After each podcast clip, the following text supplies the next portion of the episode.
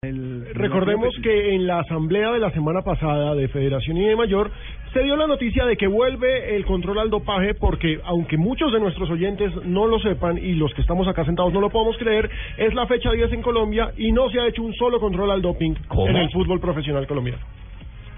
Sí, pero este tema, este tema pasa por Coldeportes. Claro. Pero la DIMAYOR tiene que salir a, a decirlo y anunciarlo. A defender. Tiene que salir a defenderlo, como también si viene el arbitraje de la Federación Colombiana de Fútbol, la DIMAYOR Es la eh, afectada. Tiene, tiene que salir, tiene que salir a hacer gestión, a sumar. eh, Sí, no se puede quedar callado. Es que le están cargando mucho la mano de Sí. equidad, Rafael. me permite- Sí, totalmente. Me permite un instantico, Rafa. Eh, el doctor eh, eh, Carlos Mario Zuluaga, el presidente de la Equidad, está en línea y quisiéramos verificar la versión si evidentemente la Equidad llamó al presidente de la DIMAYOR a comunicarle que mientras no hubiera garantías no seguirían compitiendo.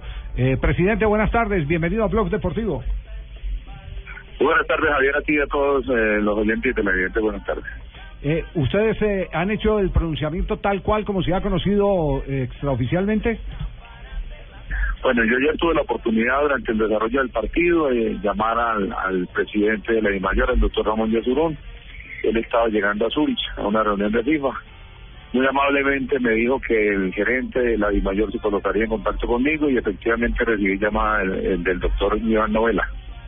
Sí, y, Eh, fuimos claros en que nosotros como equidad no vamos a salir a los medios como lo hacen otros presidentes a hablar improperios de los árbitros nada por el estilo, pero que sí estamos muy inconformes con lo que ha sucedido en cinco partidos de este torneo.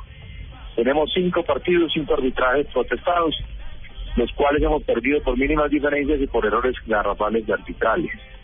Está el partido contra el Tolima, donde pitó el señor Camargo, una mano clara, penal que no nos pitan y la disculpa del juez es que dio disque ley de ventaja, cuando la peor ley de ventaja es quitar un penalti. Era una mano clara.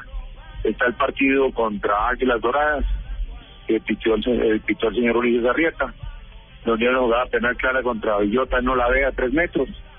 Tampoco ve una falta que origina el segundo gol de del equipo de Águilas, que, que es una falta que hay incluso para tarjeta roja según nuestro criterio, porque es un planchazo directo y eso origina el segundo gol cuando, el, cuando era un foul a borde de área a favor de la equidad. Está el partido claro contra Millonarios.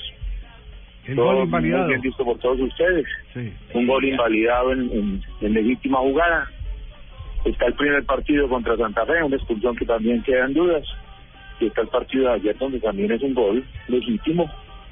Y una jugada de penal también que nos deja muchísimas dudas. Y eso que, que le Eh, falta a usted, doctor Nos ha Zuluaga. costado a nosotros muchísimos puntos y tenemos las pruebas eh, de los videos y demás. Y nosotros entendemos que los jueces se equivoquen, que son seres humanos, pero siempre en contra de la equidad ya nos tiene realmente muy preocupados y por eso vamos a hacer una junta mañana extraordinaria donde nos vamos a pronunciar y como les decía ayer, si, tenemos que llegar hasta realmente nosotros eh, manifestaciones que ya lo hicimos, pues de retirar el equipo, pues, pues sí. ¿Qué, qué más podemos perder si vamos perdiendo los puntos simplemente porque el arbitraje colombiano no nos da garantías? Pues grave si se llega a ese extremo, ¿no?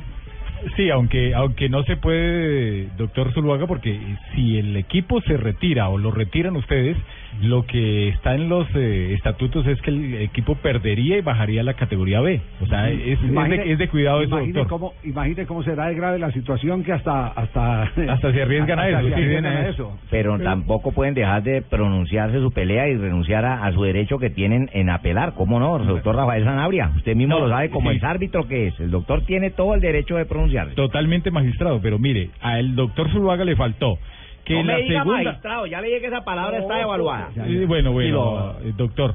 En la segunda fecha, Cali Equidad, el árbitro fue Oscar Gómez. Yo le di mal puntaje a Oscar Gómez porque ese día cogió a Equidad a punta de tarjetas y, y lo arrinconó, lo volvió a una nada Sí, sí, al sí. conjunto De acuerdo eh, que de la capital. en sí, ese momento. Y dejó, y dejó a Guaca en la cancha que, que cometió unas faltas peores, que Peores, las que había sí. cometido el jugador nuestro por el fue expulsado. Sí, señor. Exactamente. Sí, señor. Bueno, Recordemos que. Equidad, Javier, en estos momentos está en el puesto 18, solamente tiene 6 puntos y los mismos de Unión Autónoma y solo un punto por encima del pasto que es Y no juega el- mal. el- descenso tiene los mismos 17 de ventaja sobre una autónoma con los que empezó el torneo. Exacto. Y no está jugando mal. No, no, no, no, ¿a qué no. hora es la junta mañana para estar pendientes?